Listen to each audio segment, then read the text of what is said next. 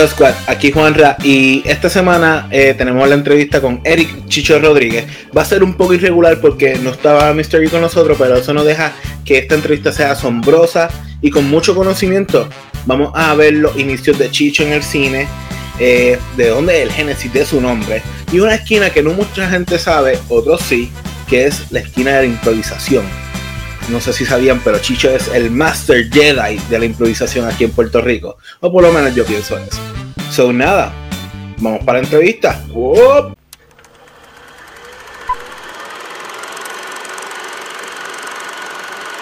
Saludos Squad, aquí Juanra y hoy tenemos un super invitado llamado Eric Chicho Rodríguez.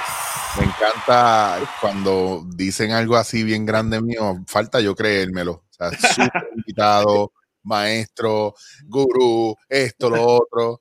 Me cuesta, me cuesta creer. Bueno, me lo puse en mi, en mi, ¿verdad? En el profile de Instagram para creérmelo. Que, que estoy guillado, yo digo, no, eso es lo que me dicen, yo lo pongo ahí, a ver. No, full, full. Y oye, si tienes el talento, hay que, hay que roncar con algo. So. Por lo menos que sea con algo que sea de verdad, que uno sepa que. Pues, hermano, Chicho, esto, para comenzar, esto es una pregunta de rutina. ¿Cómo fueron tus comienzos en la, industria del entretenimiento como tal? Pues yo era un fantasma que corría por los pasillos de los diferentes canales y que me iba de, de la escuela los viernes o no iba a la escuela los viernes y me iba de madrugada al terminal de Mayagüez el de carros públicos, y cogía una línea hasta Telemundo y me colaba en Telemundo. Decía que tenía un familiar trabajando ahí. Y para esa época no había ni 9-11, ni, ni nada de esas cosas que evitan que la gente confíe en ti. Claro. Y, bueno, curiosamente me dejaban entrar. Wow. Y terminaba entrando y ahí me colaba. Eh, ahí, ahí estaba, muchas veces me esperaba Wilfred Morales, que ya yo lo conocía, que hacía de Cholón, que es muy amigo mío, es, cuñado de uno de mis mejores amigos de la infancia. Entonces, esas cosas pues me dieron oportunidad, ¿verdad? A yo empezar a explorar cómo funcionaban los medios desde una visión muy de chamaquito. Y automáticamente eso ya me tenía enamorado con todo. Yo llamaba mucho a radio los fines de semana y de madrugada. Yo era de los que me quedaba hasta las 2, 3 de la mañana oyendo música. Wow. Mucho la Mega, Cosmo. Y trabajé en radio en Mayagüez también. Eh, hice mi práctica ahí radial. Y de verdad que fue, bueno, fue una experiencia bien nítida. Eso fue lo que me empezó a, a impulsar en este medio. Nice. Esto. Y además de eso, que nos dices que trabajaste en radio y te escabulliste por esos recovecos de Telemundo, pues has hecho cine y, mano, una de las, yo creo que primeras cosas que vi sobre ti fue mi verano con Amanda. Y que por eso es que casi todo el mundo me conoce por, por Amanda. De ahí viene lo de Chicha. Todavía hay gente que me pregunta, ¿y por qué lo de Chicha? y bueno, es que, y les cuento de la película, y está cool que hay un montón de gente que no la ha visto, que no la conoce, y que fue en una época donde, pues, mi verano con Amanda rompía con todos los estereotipos de lo que tenía que hacer una película en Puerto Rico. Entonces, mano, Chicho nace de ahí. Así que bendito seas, Chicho, bendito. Mano, esto, mi verano con Amanda tiene un, para, no mucha gente lo sabe, yo tengo 23. So, mi verano con Amanda ha estado bastante presente en mi vida. O por lo menos la mitad de mi vida. significa mucho para mí porque fue, creo que estas primeras experiencias con el cine puertorriqueño y, mano, me gustaría saber qué significan para ti estas tres películas. Pues mira, mano, esto es un momento en mi carrera donde hay muchas ganas de hacer. Yo no, yo hago Amanda con un con una educación y un bagaje que todavía no, ¿verdad? No. A ver, yo había, yo me había graduado ya. Yo creo que ya me había graduado ya, sí de la universidad, sí, yo me había graduado de la universidad ya. Entonces yo vengo con un bagaje y unas cosas que yo estaba haciendo de improvisación y mi educación y todo eso. Ya yo hacía cosas y dirigía. entonces, pues, tú sabes, uno entra, yo entré a Amanda como un chamaco con muchas ganas, ¿verdad? También de expresar lo que yo sabía. Y fue un proyecto pues que me ayudó a, a entender cómo funcionaba el medio, cómo funcionaba. No es, no es de mis primeras películas, ya yo había tenido experiencia en cortometraje y en otras cosas. Eh, pero Amanda fue bien importante para mí porque fue, de ahí nace Chicho, eh, de ahí la gente que no me conocía por Eric me empiezan a conocer por Chicho, me empiezan a llamar por Chicho, entonces ya tú sabes, la película piratía por todos lados, todo el mundo la veía, me conocía, no hay lugar donde yo no entre la gente sepa que yo soy Chicho. Eso está cool, ¿verdad? A veces es un poco annoying, pero está bien. Entonces esas tres películas marcaron, ¿verdad? El inicio de mi carrera. Y digo el inicio porque aunque habían otras cosas que yo había hecho antes, pero no es hasta ahí que empiezo a tener visibilidad. Y me imagino que le pasó igual a mis compañeros, ¿verdad? De, de los medios que empezaron a tener visibilidad por las cosas correctas, que era por el trabajo que estábamos haciendo. Sí, esto realmente considero que la 1 fue bastante low budget, ¿right? Sí, eso es correcto.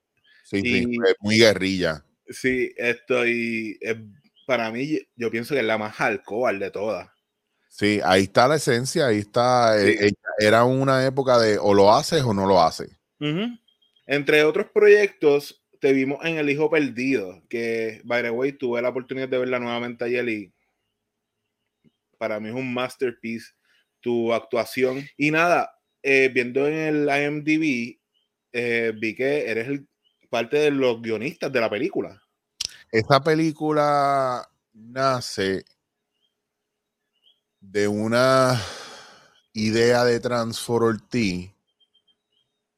que yo me siento con él y la desarrollamos porque la realidad es que El Hijo Perdido también nace de, de Transform reunirse conmigo y decirme Ven acá, Chicho, ¿por qué nunca te han hecho una película? ¿Tú no quieres hacer una película? Y yo le digo, bueno, que a mí nunca me han tomado en cuenta para ser protagonista, siempre me toman en cuenta para yo ayudar a elevar, ¿verdad?, el nivel de la película, ya sea porque son actores que trabajan conmigo en otras cosas y pues no quieren trabajar con otra gente porque porque saben lo que yo doy, saben lo que yo hago, y no es porque yo sea mejor o peor, pero yo trabajo, mi manera de trabajar es muy de improvisador, yo trabajo mucho para el compañero.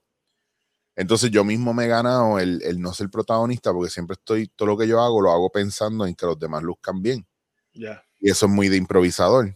Entonces, eh, creo que ahí hay un factor bien importante de cuando, cuando Transform me llama, lo hacemos, ahí entra Gilbert, que es el chamaco que escribe, y yo fui viajando a Mayagüez siempre que podía y hablándome por teléfono con Gilbert, y nos reuníamos y nos metíamos en coffee shop en Mayagüez y estábamos todo el día tirando, ¿verdad? Eh, yo prácticamente hacía las escenas improvisadas, Gilbert tomaba nota y empezaban los, pero ¿por qué? ¿Pero para qué? ¿Pero esto, lo otro? Entonces, pues yo contestaba y Gilbert montaba y hacía los diálogos, etcétera. Oh, wow. Y después, cuando ya estábamos terminando, que estábamos en los últimos drafts, ahí se, junta Transform, eh, terminamos de leer, de marcar cosas que queríamos trabajar, y entonces, pues ahí nos venimos para San Juan, Transform y yo, y empezó la, ¿verdad? La, lo que yo le digo a la gente que siempre va a pasar en cine, que es la batalla guion, o sea, escritor versus productor o director, es cuánto, cómo negociamos, ¿verdad? Que no se pierda la historia. Y empezamos a buscar Happy Medium para en una semana eh, reescribimos cosas, quitamos, eh, pusimos, tú sabes, hasta que salió pues lo que salió. Y después, pues cuando empiezas a producir, según el budget, pues tienes que quitar otras cosas, tienes que empatar, empatar allá, bueno, en fin, un montón de cosas. Y, mano, me gustó el proceso porque yo no escribo, a mí no me gusta, yo tengo un ADD brutal, yo no me puedo sentar a escribir en una computadora. Gracias a Dios que en Word ahora está lo de lo de dictate. Quisiera que ah, hiciera en Final Draft porque no puedo, no escribo, pienso más rápido de lo que escribo. Y cuando yo mi mente está en caliente, yo no, no puedo parar. Entonces, a veces se pierden muchas ideas así yo te puedo, yo puedo soltar una película completa y tú me vas haciendo preguntas y yo te hago una película completa de golpe. Pero tiene que haber alguien escribiendo, porque si no, se va a perder todo. Sí, te entiendo. Yo no soy eh, súper escritor, pero un momento de mi vida bastante depresivo. Escribí poemas, mano, y eso mismo me viene a la mente y si no lo escribo, se perdió y ya va, eh, vuelta atrás. Eso quedó en el trash can y quien lo saque de ahí, bendito sea. ¿Qué hiciste con ese poema? Ah, eso será una historia para otro día. Cuéntame que yo, que yo, ah, la última vez que escribí un poema fue en el 2012, después 2016, otro 2017 y he vuelto a escribir ahora. Lo que pasa es que tengo un blog que nadie conoce ni conocerá hace muchos años, eh, que muy poca gente sabe que existe, porque yo nunca lo he promocionado. Y, y, está y sigo escribiendo ahí poesía. En algún momento sacar un libro con algún seudónimo raro. Sí, porque La, gente, la gente después de ser chicho no... No, de poner chochi. Sí, alguna cosa, ¿verdad? Yo les digo que hizo un libro de poesía y cuando lo leen dice, ay, pero esto no da gracia. No, porque es un jodido libro de poesía, perdonando la expresión. no, full, full, yo te entiendo. O sea, yo estuve un rally como 2016 a 2018, 9, escribiendo y me quité, llegó pandemia, esto. Y pues quiero volver y entre el trabajo... Eh, y otras cosas, pues como que se me ha hecho un poco difícil. Pero sí, es bastante interesante el, el punto que nos diste de que improvisaste escenas y de ahí partieron. Bueno, es que yo, a yo te voy a ser bien honesto, o sea, mm. yo tengo un show que la gente no conoce porque no es la, la, misma impro que hace otra gente, que se llama Impro al Cubo, y desde que nosotros sacamos ese show, estuvimos varios años haciéndolo y con ese show hemos viajado a diferentes partes del mundo, incluyendo Japón. Y no es otra cosa que una obra de teatro o una pieza teatral improvisada dura hora y cuarto, hora y media. Eso es lo que dura una película. Full, full, full. y somos tres personas, a veces somos dos personas y estamos haciendo tres, cuatro, cinco personajes, historias en diferentes líneas de tiempo. O sea, para mí una historia, yo, yo sé lo, que necesito una historia.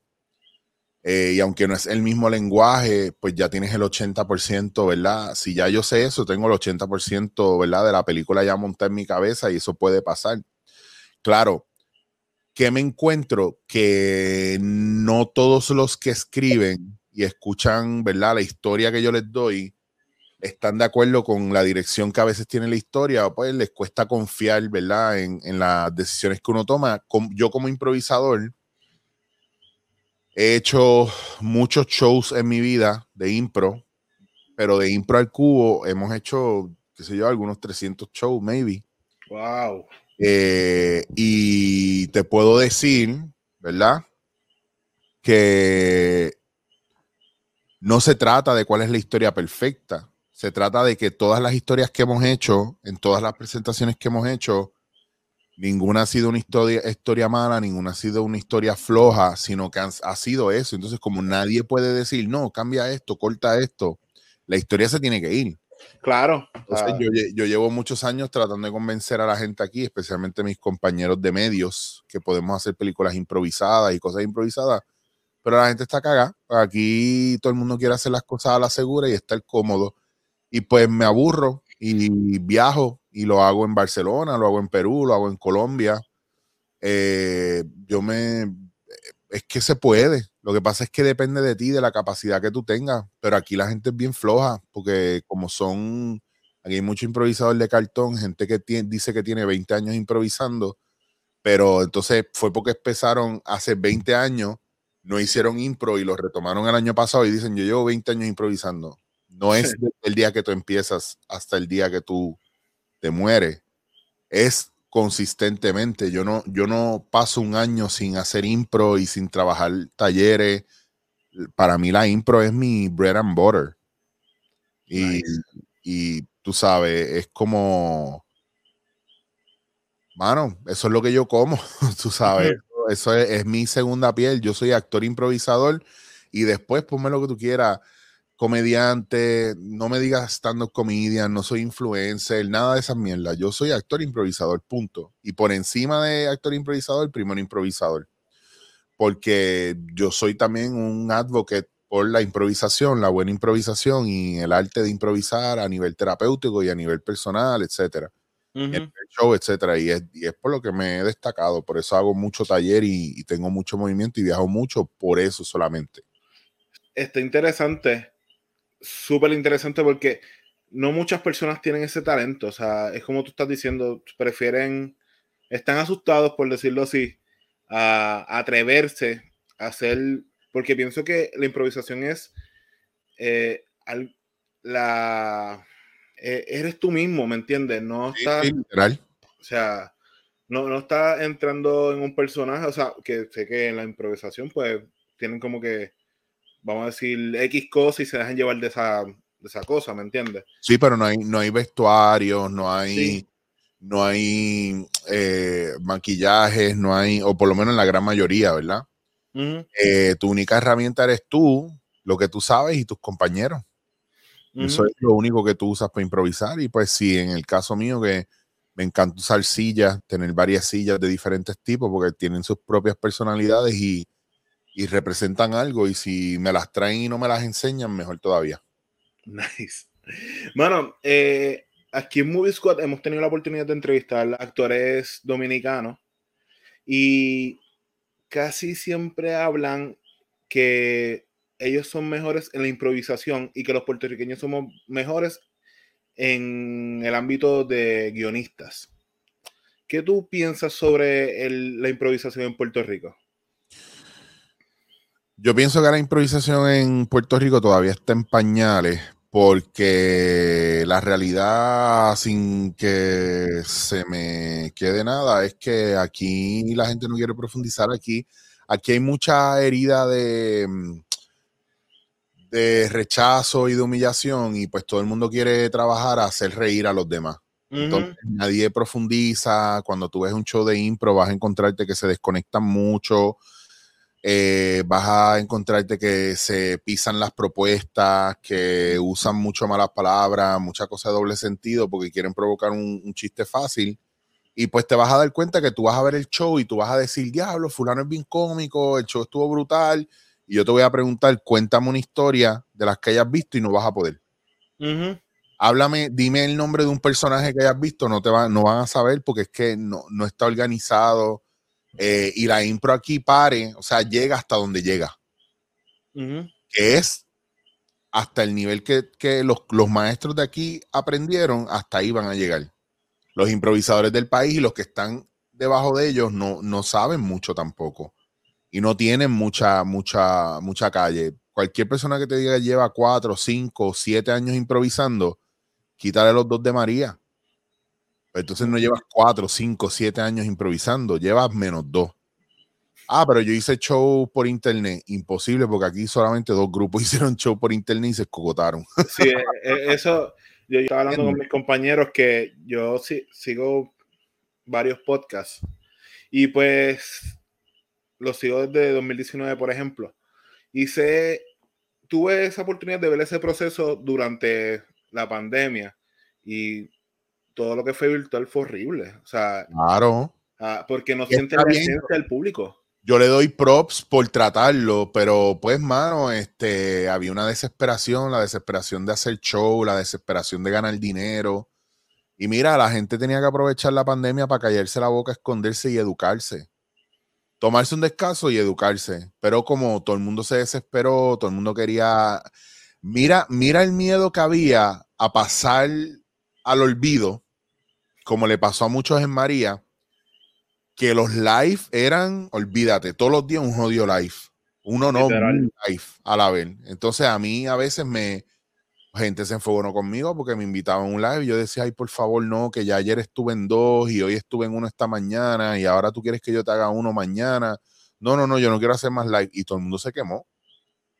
Entonces todo el mundo estaba buscando sobrevivir y yo trabajé en medio casi siempre haciendo cosas de redes y talleres virtuales.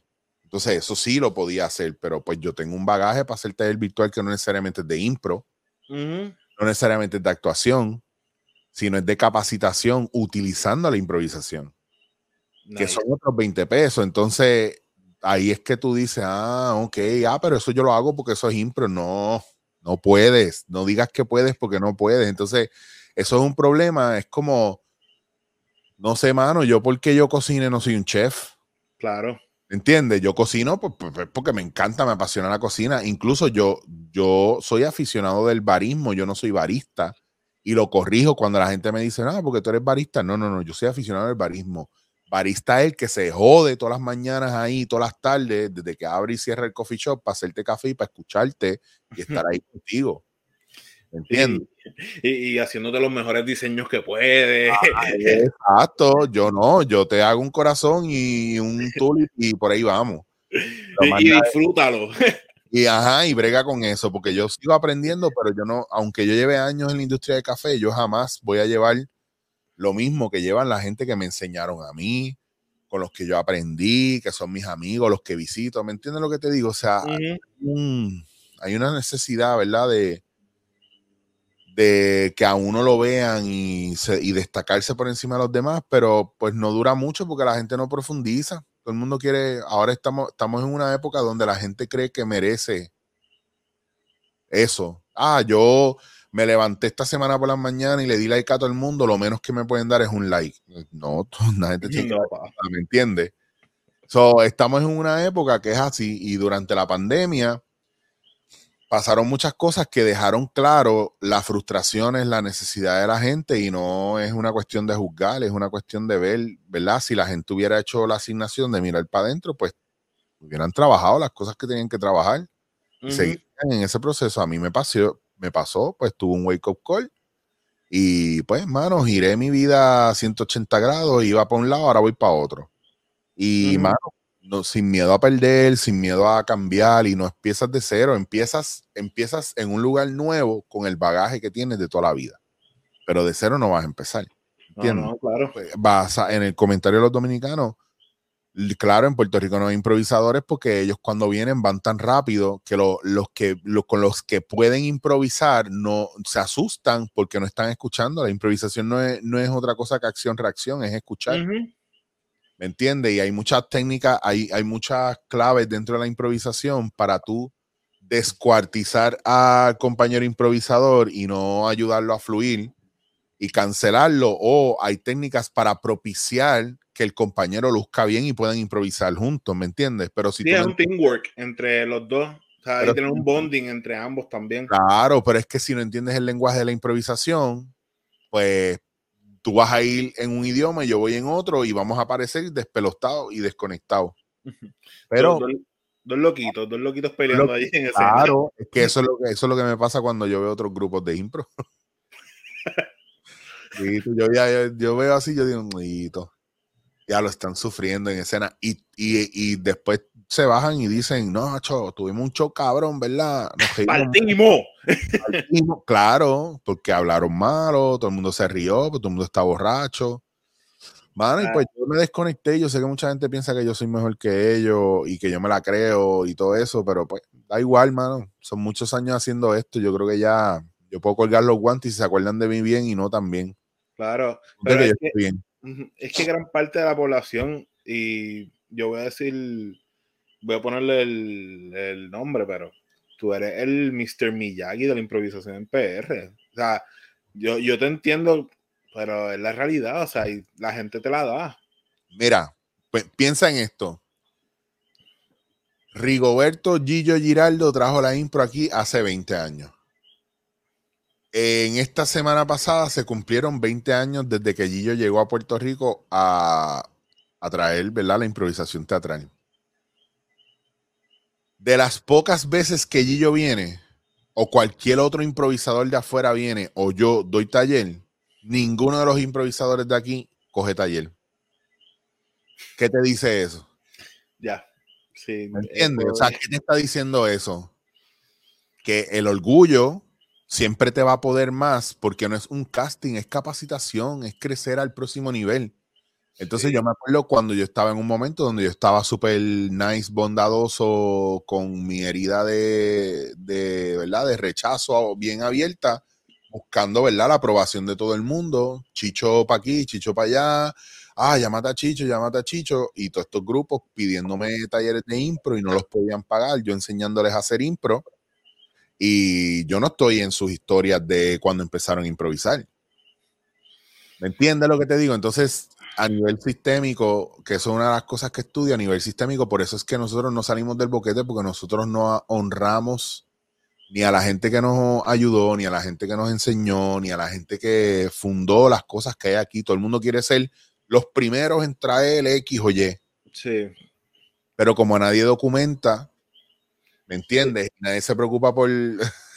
pues eso es lo que pasa. Por eso cuando a mí me llaman para un trabajo y yo lo hago y queda súper bien, pues hay gente afuera que habla mierda, pero no mira el trabajo que yo acabo de hacer y no pregunta, diablo, ¿qué es la que hay aquí? Y no es por uno dársela, sino es por uno entender dónde está parado y porque uno no tiene ni que pelear.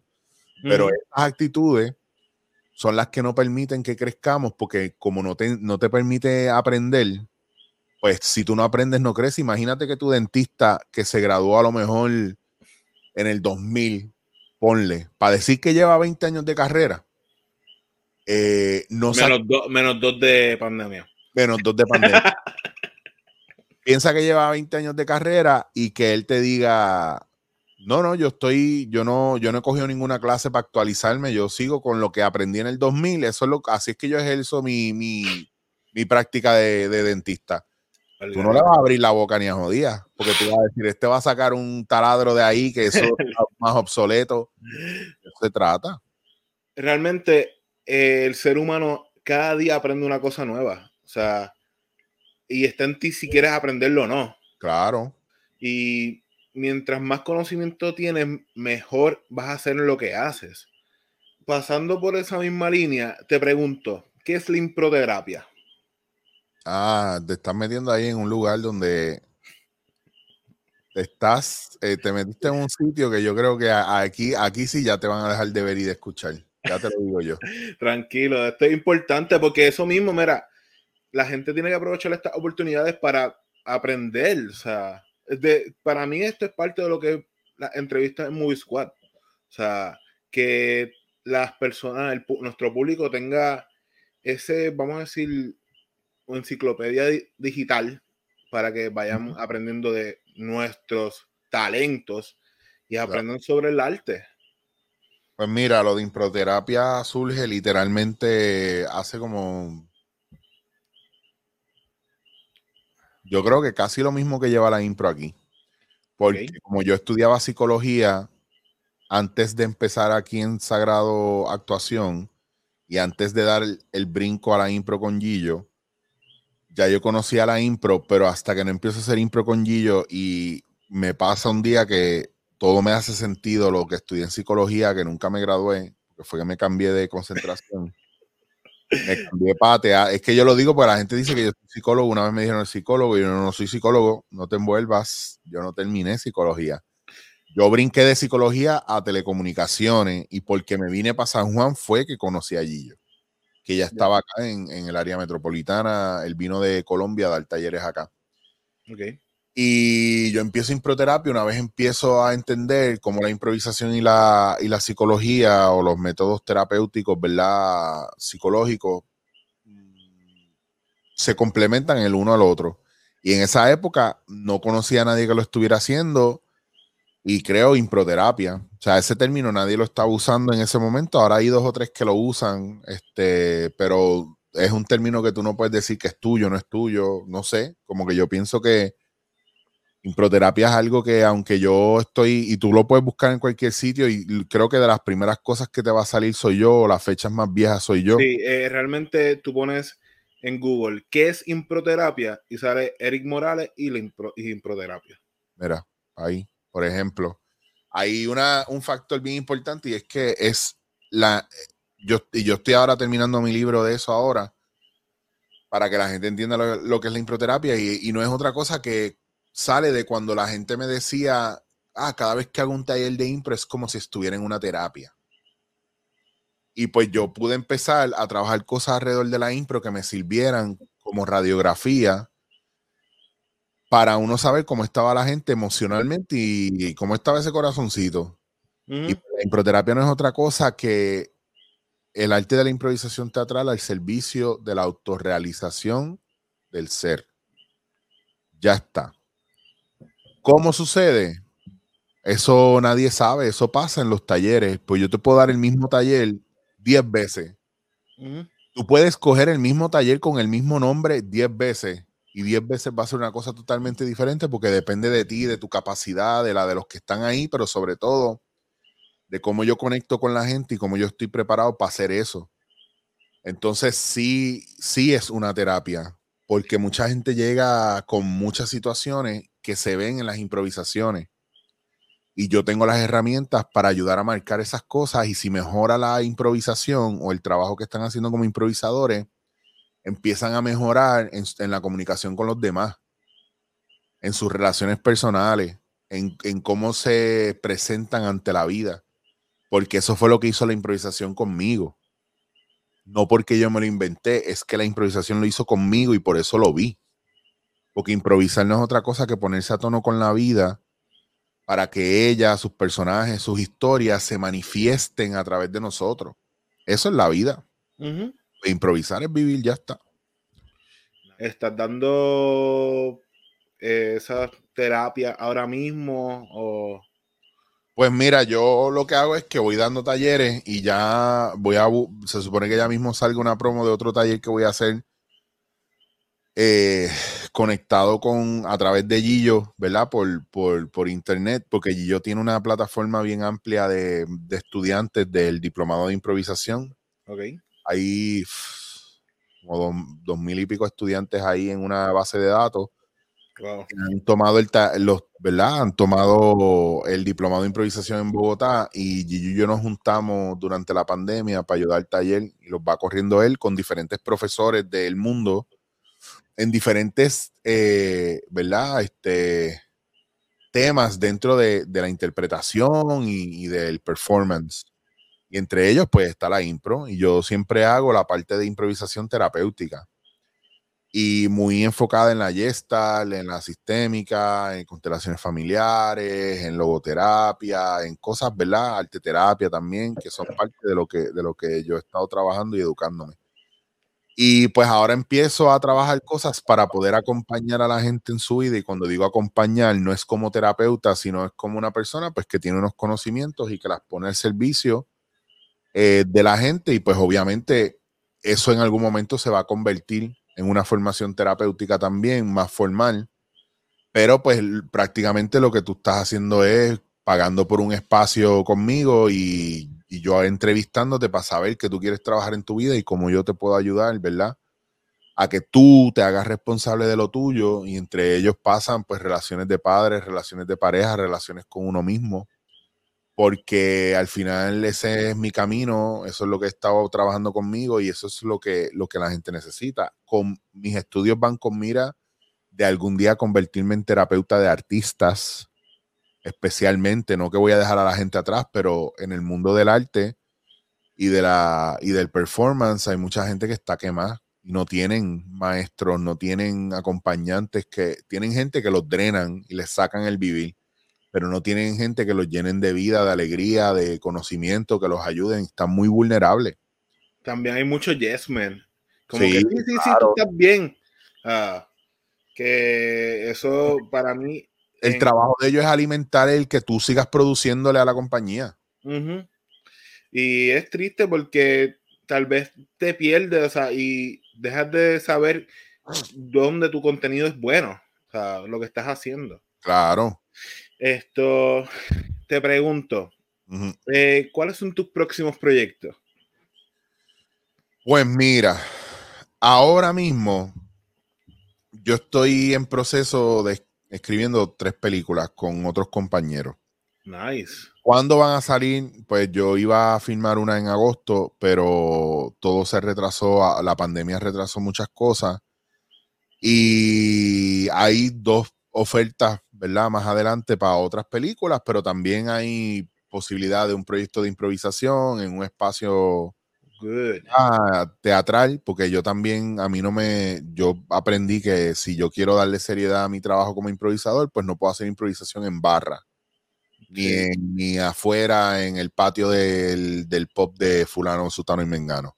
Sí, porque es crecimiento, o sea, Claro, está bien que todos empiezan, empiezan igual. de la pero- misma, ma- sí, pero de la misma manera que me llaman para stand-up y yo les digo que no, eh, y se enfogonan conmigo y me quieren ofrecer un fracatán de billetes y yo les digo, no voy a hacer stand-up. El día que yo haga stand-up es para hacer un teatro grande y cuando yo lo escriba y yo no me sentado a escribirlo, o más que stand-up, una, conferen- una de estas conferencias de desarrollo y crecimiento, pero con humor. Ujú. ¿me entiendes? O con improvisación. Eso sí, yo lo, yo lo, lo tengo contemplado, pero una cosa que yo me quité con los años fue la urgencia de hacer, hacer, hacer, hacer, hacer, hacer, hacer para ganar dinero. A mí me encanta el dinero. Yo amo el dinero, cabrón. Yo amo, o sea, yo lo que te entiendas es que no hay ser humano más capitalista y más gastador y más enamorado del dinero que yo. Pero por encima del dinero está mi libertad. Y yo no sacrifico mi libertad por ninguna suma de dinero y mucho menos por supuesta seguridad. Claro. Porque quien sacrifica su libertad por seguridad no merece ninguna de las dos, porque la seguridad no existe. La libertad, la poca que tenemos, ah, te la voy a dar a ti porque me diste 100 pesos para hacerte un show de 14 horas, para después tener que esperar 3, 4 meses a que tú me pagues. No. No, no hay break. Entonces, pues, prioridades. Y pues hay muchas cosas, pero mi enfoque ahora mismo, de aquí al 2004, va a ser mis estudios y mi formación en constelaciones familiares.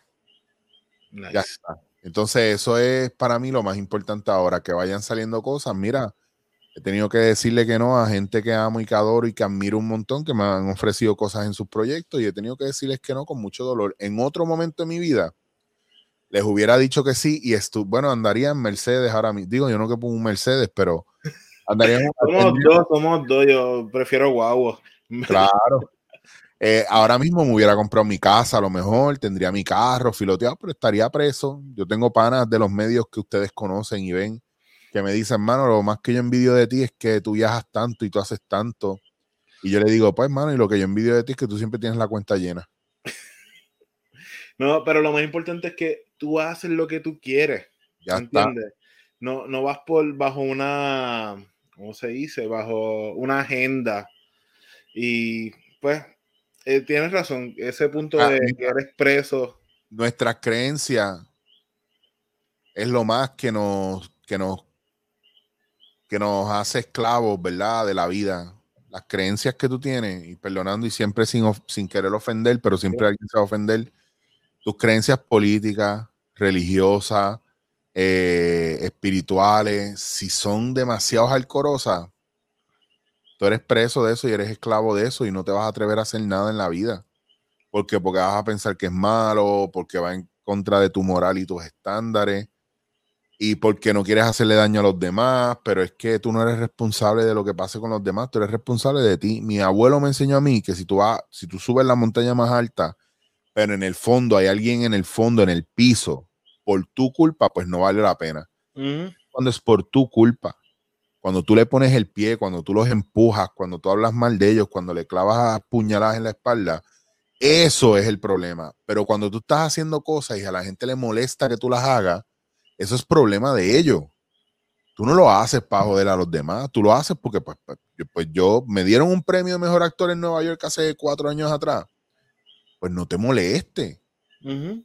Pues tú haz lo tuyo, conéctate lo tuyo y algún día te tocará lo tuyo. Cuando un pelotero se gana 20 millones de pesos y se compra una casa y se compra un carro y lo luce, no te moleste. Apláudeselo. Pues, ah, que no es humilde. Y, y yo me toca avergonzar del trabajo que yo hago. ¿Me entiendes lo que te digo? Ese es el problema, que hay que aprender a identificar la moldera, ¿verdad? Viene por, por esas creencias. No, y, to- y seamos sinceros, gran parte de esas personas que dicen, ah, aquel no humilde, si estuviesen en su posición, estuviesen igual O peor, o peor, exacto. o O peor. sea, que en verdad es triste. Pero nada, esto, saliendo de esta nota, ya estamos terminando, te pregunto, ¿qué les recomiendas a esta generación de improvisadores y actores que van subiendo por ahí? Que se cojan un break, se callen la boca y escuchen. Ya está. Cállense la boca y escuchen. Ustedes no son la última Coca-Cola del desierto. La gente del pasado no está obsoleta. Usted tiene mucho que aprender de ellos y ellos tienen mucho que aprender de usted, pero usted tiene que callar y escuchar. Ojo, no estoy diciendo que no hagas lo que quieras hacer. Ojo, te estoy diciendo que te tienes que callar y escuchar. Porque si cuando tú no escuchas y hablas, tu cerebro se cancela pero cuando te callas la boca, puedes escuchar y procesar. Cuando hablas, no escucha. Entonces, el problema que hay es que estos chamacos, pues sí, tienen esta visión del mundo y quieren comerse la vida bien rápido, pero para ellos tú estás obsoleto, tú le debes algo a ellos, tú eres mejor, eh, ellos son mejor que tú. Y es que no se trata de eso en la vida. La gente que estaba antes que tú forjó creó, puso las bases, el piso para que tú construyeras tu casa. Y en algunos casos te construyeron la casa. Gracias a Dios que no te pagan la casa. Claro.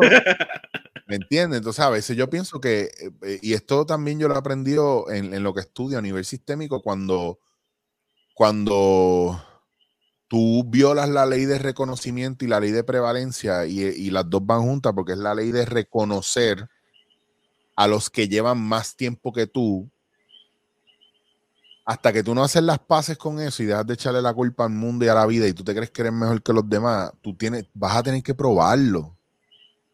Y cuando tú tienes que probarlo, vas a lucir mal. Entonces, ese es el problema. Hay mucha gente que es mucho más cómica, mucho más inteligente y, está mucho más brutal que yo.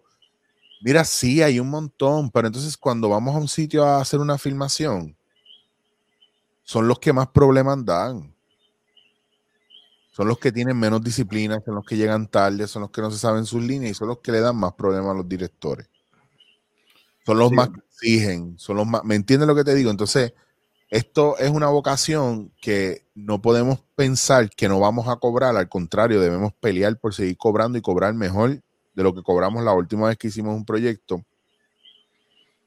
Y es una vocación que se hace, ¿verdad? Te tiene que gustar, tienes que estar acostumbrado a, pues esta vez me tocó a mí ser protagonista en un lugar y si ya no me salen guisos de protagonista, pues a lo mejor me va a tocar ser algo de producción. Y pero como aquí a todo el mundo le da vergüenza eso, ah, no, yo fui protagonista, ya yo nunca más en la vida puedo ser otra cosa que no sea protagonista. Y está brutal. Pero ahí, ahí tú, cada cual con lo suyo. Entonces yo le diría a la generación que va embalada, que lo coja con calma, que yo llevo 20 años de carrera y a lo mejor usted no sabe quién yo soy, pero a mí no importa que usted sepa que yo, quién yo soy o no. A mí me importa que la gente que me dé trabajo entienda, sepa quién yo soy y me prefiera a mí por encima de usted. ¿Por qué? Porque sabe que yo le voy a dar un trabajo de calidad, que trabajo para el equipo, que soy profesional, que soy puntual, que tengo disciplina, pero sobre todo que todo el mundo se lleva conmigo y yo me llevo con todo el mundo. Y si usted no se lleva conmigo, el problema es suyo. Entonces, eso, eso obviamente suena bien arrogante, pero yo lo llamo seguridad. ya está, ya está. y es. como que no se enfoquen conmigo, aspiren a mirar para adentro y hacer lo que tienen que hacer para, ¿verdad? Para que cuando yo me mueva o no esté aquí, pues usted ocupe ese lugar y que lo ocupe bien, es lo importante. Ahora mismo, mira, ahora mismo cuando yo no hago un proyecto, se vuelven un 8 porque piensan en el proyecto para mí y, de, y pueden conseguir gente físicamente igual que yo. Hay un montón de gente. Pero no los cogen porque, diablo, pero es que Chicho improvisa, pero es que Chicho coachea a sus compañeros, pero es que Chicho da ideas, pero es que Chicho ayuda a dirigir, pero es que Chicho ayuda en el... Y de repente la persona que hace, diablo, es que en verdad, necesito cuatro chichos que no sean chichos para llenar el espacio de chichos. Entonces, pues no te enfogones conmigo. no tengo la culpa, es un año de hacer. Claro. Nada, esto, esto ha sido una súper conversación. Te doy las gracias, Chicho, por estar aquí. Eh, ¿Dónde te podemos conseguir en las redes? Pues mira, mientras dure, en cualquier chichowasier.com, ahí está mi, podcast por YouTube, eh, todo eso. Y, Instagram, que es Chicho es lo más que yo uso. Porque a mí las demás plataformas, todos los algoritmos me tienen como medio cansado y prefiero invertir el tiempo jugando Apex o Fortnite que estar metido en Instagram que a nadie le importa. Bueno, ya yo empecé a cambiar para subir el algoritmo y cambiarlo, ya yo no pongo cosas mías en el feed, lo que estoy poniendo son videos cómicos. Full, sí, eso. mira, explotándola. Bueno, esto, de verdad, eh, muchas gracias eh, por estar aquí. Normalmente hacemos una, le pedimos al entrevistado que haga una despedida para el canal. Si podría hacerla, con esto terminamos. Bueno, chicos, no dejen de sintonizar Movie Squad, tu espacio favorito con las mejores entrevistas. Soy Eric Chicho Rodríguez, no te lo pierdas.